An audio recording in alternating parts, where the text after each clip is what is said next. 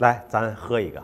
好的，肖老师。据说是喝茶能够预防胃癌，啊，有一定的研究数据。真的，赶紧喝一口。今天咱们就聊聊这个胃癌这个话题。胃癌嘛，大家感觉肯定是跟吃吃喝喝有关系。那现在这个发病原因明确清晰了吗？胃癌相对来讲也是多因素多步骤的，所以说不是说我们现在想的有一个明确的单一的一个因素。当然有一些相关的因素啊，比如说我们吃一些不健康的食品，比如说含一些亚硝酸盐比较高的，嗯，这种泡菜呀，这种腌制的菜呀，油炸的食品呀。另外，可能还会跟有一些特殊的感染，比如说幽门螺杆菌感染是相关的。没有找到明确的说你吃一口泡菜一定得胃癌，对吧？但是有大量的数据表明说这一类的食物不健康。对这些不健康的食物，不是说我们吃一口它就会导致这个癌症的发生，自然它是有个累积的过程。累积的过程。那这个有道理吗？说这个喝茶能够？这个是有流行病学调查数据出来的，是有帮助的。指哪一类的茶呢？主要是绿茶。绿茶。啊，绿茶对这个预防胃癌还真是有一定好处。是的。那这个胃癌的发病率高吗？那么就我们国家来讲，是全球发病率或者说发病人数最高的。我们中国的发病人数占到全球的一半，百分之五十啊。所以说，中国是一个胃癌高发的国家。我觉得是不是跟这个现在大家生活好了，所以在吃上觉得钱不是事儿了。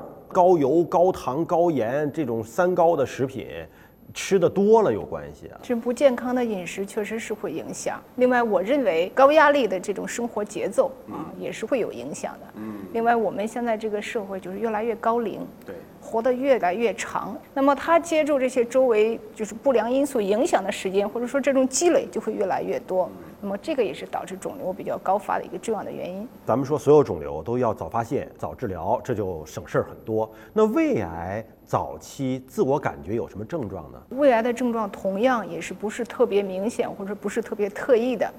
那么这些患者可能会说我会有腹胀，我们医学上属于叫嗳气，其实就是往上倒气儿啊，打嗝，反胃的感觉。对对。那么还有一些病人说，我这个一吃饭我就饱了，我们叫早饱。哦，吃一点就饱。对，那可能是里边有瘤了，占了位置了，是吧？这是一个方面，因为我们这个胃它是个容张性器官，平常的时候会很小，但是一旦吃了东西，它会扩得很大。嗯。那么有了肿瘤的时候，我们吃的东西它就不能扩，所以它就会很容易就感到饱了。那如果真的有这些症状了之后？得做什么样的检查才能够判断到底是不是胃癌？目前来讲，最直接、最精确的检查啊，就是我们做这个胃镜检查。胃镜，胃镜一般来讲，老百姓还是有点害怕，是不是都得做全麻呀？当然，这跟个体有关系。我们胃里头进了这样一个异物啊，它是不是有很多恶心、恶逆这种反射？那么对于这种反射来讲，我们现在有很好的方法，就是无痛胃镜做全麻。嗯，有一些患者如果耐受性很好，普通的胃镜也是可以的。那我们在胃镜下能看到什么样的异样的情况，就要引起关注呢？那我们可能会看到比较大的溃疡，有一些增生的这些肿瘤。另外，这个胃可能还会合并一些，比如说息肉。啊，息肉虽然不是一个肿瘤，但是。合并息肉的患者容易发生肿瘤，像胃溃疡啊、胃里的什么黄斑呐，这种关系大吗？就说比较大的溃疡，尤其要注意，大于两个公分的，很有可能是会容易是恶变。所以溃疡是要引起关注的。是的。那我们在做胃镜的时候，是能够顺手解决了吗？你就肠镜看到息肉可以顺手剪掉了。那胃镜有这个功能，也是可以的。内镜下做治疗，对。那如果发现的就是大面积的溃疡，但是可能还没有发现是癌症的变化，那怎么办呢？对于这样的患者，一般来讲超过两个公分的啊，很多是胃癌，要去活检，要做一个病理的化验，啊，看它到底是单纯的一个溃疡还是一个肿瘤。我们临床上有总体一个印象，它是个肿瘤，但是我取这个局部我没有看到。如果高度怀疑，还要再重复再去取这个活检。那你说活检取样也是胃镜这根管子下去可以直接取样了，所以你这一次胃镜的检查可能二十分钟。做这个手术和活检呢，应该说是费的时间会更长一些。二十分钟搞定。是的。啊，但是这一套设备是可以的。是的。胃镜对于胃癌的早期的侦测，它是不是就是一个金标准？是唯一的金标准。唯一的金标准。那你像胃癌这种，做个磁共振啊，照个 X 光片啊，能发现吗？它会有一些间接的征象。我们说，不管磁共振也好，CT 也好，它是给我们看了一个影子。嗯。当然，它会让你看到更全貌、更整体的一些情况，让临床医生有一个印象。嗯。为什么我们看到一个片子，我们说怀疑它是肿瘤啊，怀疑它有胃癌，其实还是跟长期积累这个经验是有关系的。当然，它毕竟是一个影子，最终确证还是要靠胃镜下的活检。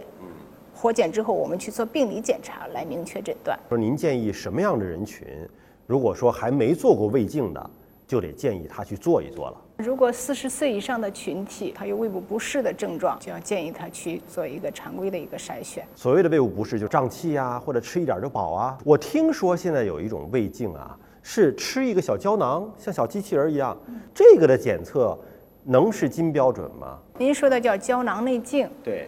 它要看的内容不仅仅是胃镜，就是说从吞进去，我们从食道到胃，嗯，到小肠到大肠，整个都能看到。嗯那么它有一个优点，就是说我们能看得更长，对，能看得更多。嗯。它有一个缺点，就是说它这个往下推动也好，走动也好。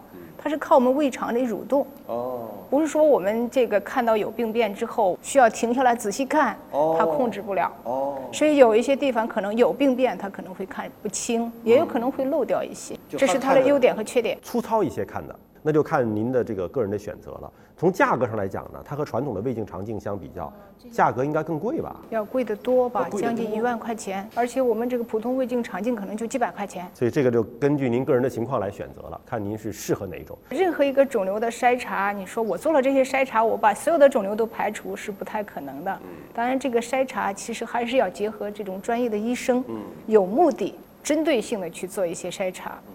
那胃癌的这个治疗的方式呢？呃，胃癌首先也还是前期要做全面的评估啊。如果说这个疾病是早期的，能够做手术，手术是首选的方式啊，也是我们唯一的这个可以治愈的胃癌的方式。那么如果说这个级别比较晚，那么就牵扯到后续的这个化疗啊、靶向治疗呀。胃癌的治愈率高不高啊？早期的治愈率还是比较高。日本他们是很重视这个胃癌的早期筛查。那么他们这个胃癌的治愈率就非常高，跟他们这个疾病发现更早有关系，所以还是这个早诊早治，不管是哪个疾病，天不不破的真理啊。对，因为我认识一位这个北京的一个老艺术家啊，他应该是十多年前发现是胃癌，他就把胃切的就只剩一小块了。你像我跟他吃饭，第一个他绝不喝酒，然后他吃饭吃一点儿就饱，但是他就每天可能会吃很多餐。但你看十几年过去了，现在。好好的啊，他只要注重这个生活保养，一点事儿都没有，很不错。对这种情况常不常见呢？早期的患者还是比较多见，比较多见的。嗯，就只要发现的早，其实不影响生活。对。那你说胃如果就切剩一点儿了，那会不会就说我每次多吃一点，每次多吃一点，又把它撑大了？这种可能是有的。那么我举一个例子，应该也是零六零七年的一个患者，这个是个胃癌。他当时这个疾病分期相对是比较晚的，所以他做这个手术就不是像我们说了普通的这种胃大部切除术，它是一个全胃切除术。这个病人根本就没有胃了，哦，就是食管直接和肠的一个对接吻合。那么这个病人他跟我描述，他说我吃这个饭啊，刚开始也是吃的不多，但是逐渐逐渐，我现在吃一大碗烩面没有问题，一大碗烩面，那可是很大一碗呢。他是没有胃的，那不就直接进到小肠大肠里面消化去了？他是这样，其实中间是有个存留。它是会有一定的容胀性，就即便是胃全切除的人，他其实后期也会有一个对生活的一种适应。这个有很多患者术后之后一直不敢吃，好长时间不敢吃肉啊，不敢多吃。其实它这个逐渐的循序渐进的一个增加食量，应该说是可以考虑的。那节目的最后，您能不能跟我们的观众再说一说啊？生活当中如果要远离胃癌？我们应该注意哪些？有一个健康的生活方式，这个胃癌是跟吃相关的，所以我们就要更讲究吃啊。我们要多吃新鲜的蔬菜、水果啊，少吃这种油炸的，还有这种泡菜含硝酸盐比较高的这种泡菜、腌制的这种咸菜。喝酒有没有关系？喝酒是有关系的，喝酒直接损伤胃肠黏膜，所以这也是不健康生活方式一种。那么总体来讲，还有就是个人的卫生习惯。幽门螺杆菌其实是。可以传染的，如果有，而且是跟胃窦部相关的一些炎症合并存在，还是建议你做一个积极的抗幽门螺杆菌的治疗。就有这个菌，同时你还有这个胃炎、胃窦部的炎症，就你就要综合来看了。好，那么今天节目呢就是这样了，也非常感谢高主任来到了我们的节目当中。下期节目时间我们再会。